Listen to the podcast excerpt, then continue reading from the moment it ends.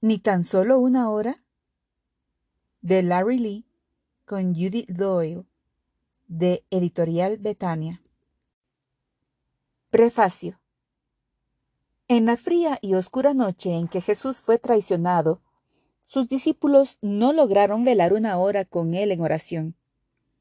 En el huerto de Getsemaní, mientras Jesús oraba en tal agonía de espíritu que su sudor se volvía gotas de sangre, sus discípulos, ajenos totalmente a los acontecimientos eternos que se estaban por producir, dormían.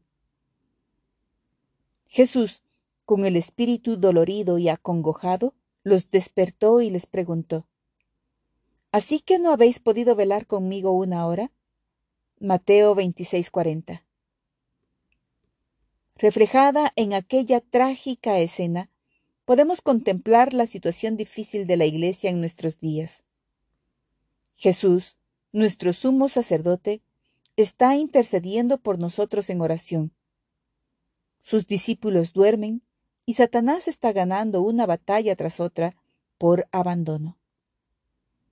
Sería imposible calcular los fracasos, las reputaciones arruinadas, las derrotas, los hogares deshechos y muchas otras tragedias que podrían haberse evitado si los creyentes hubiesen orado.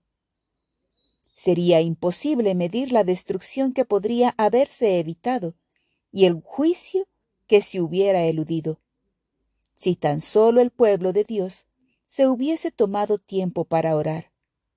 Yo soy culpable y usted también lo es. Pero no he escrito este libro para que se sienta cargado de culpa. Lo he escrito porque sé lo que significa sentirse perseguido por el llamado a la oración, y porque sé lo que significa permitir que las interrupciones, la fatiga y las presiones ahoguen ese llamado. Dios me persiguió durante seis años con el llamado a la oración, antes de que finalmente le obedeciera y velara con él una hora diaria, respondiendo a su ruego. Pero cuando lo hice, mi vida y mi ministerio se transformaron radicalmente. Quiero hacerle una promesa. Cuando usted ora una hora por día, ocurre algo sobrenatural. No ocurre de la noche a la mañana, sino que lenta, casi imperceptiblemente. El deseo de orar se implanta firmemente en el terreno de su ser, por medio del Espíritu de Dios. Este deseo supera las malas hierbas de la apatía y la negligencia, y va madurando hacia una disciplina de la oración. Luego un día, usted descubre que la oración ya no es simplemente una obligación o rutina. En lugar de ello, la disciplina de la oración ha dado el fruto del deleite.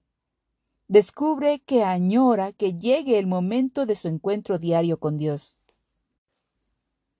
La obra sobrenatural de la oración continúa y comienza a tomar y reformar cada esfera de su vida. Usted advierte que su corazón ya no está ajeno a las promesas y a la presencia de Dios. Descubre cómo determinar mantener y emplear en la oración las prioridades de Dios en su vida. Aprende cómo apropiarse de la provisión de Dios para sus necesidades. La vida entra en una nueva dimensión a medida que usted empieza a experimentar mayor gozo y plenitud en sus relaciones con otras personas. A medida que empieza a caminar, ya no en la carne, sino en el espíritu, descubre cómo avanzar en el poder de Dios y mantenerse en el plano de la victoria que Jesús ya conquistó para usted. ¿Cómo lo sé? Lo sé porque eso es lo que pasó conmigo cuando obedecí el llamado a la oración. Lo sé porque eso es lo que pasó con los creyentes después de la ascensión de Jesucristo. Piensa en ello. ¿Qué fue lo que transformó a los aletargados discípulos a los creyentes desanimados y vacilantes seguidores que se nos muestran en los últimos capítulos de los Evangelios, en el ejército decidido, motivado y unificado del libro de los Hechos? ¿Qué hizo de ellos un ejército espiritual poderoso, capaz de transformar las dificultades en oportunidades, capaz de tomar decisiones claras y agudas, en lugar de debatirse en reflexiones confusas y brumosas? Un ejército que al cabo de una generación había transformado el mundo en el nombre de Jesús? Fue la oración. La oración que liberaba el poder de Dios y utilizaba sus infinitos recursos. ¿Qué es lo que va a transformar a los discípulos inactivos y a los creyentes dubitativos y a los seguidores vacilantes de nuestros días en un ejército poderoso y combatiente cuyo himno sea la liberación y que lleve sanidad en sus manos? Es la oración. Es la oración la que arrebata de las garras ambiciosas de Satanás las victorias que Jesús ya obtuvo para nosotros. La oración que resuena a las puertas del infierno.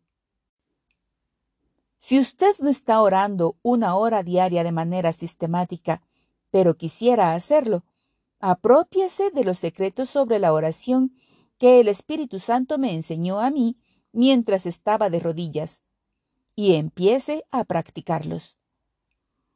A medida que aprenda a orar en la forma que Jesús nos enseñó a hacerlo, su vida de oración dejará de ser una experiencia frustrante de éxito incierto.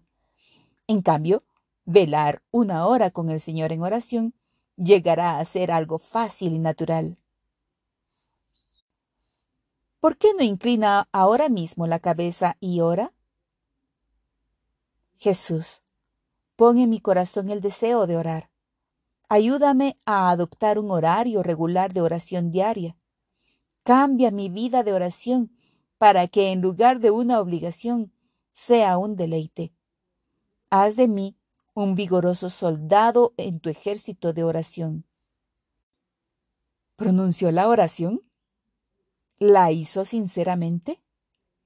Entonces, soldado, es mejor que saque el uniforme de entre las naftalinas, saque brillo a los botones de bronce y lustre las botas, porque el ejército de Dios se está poniendo en marcha.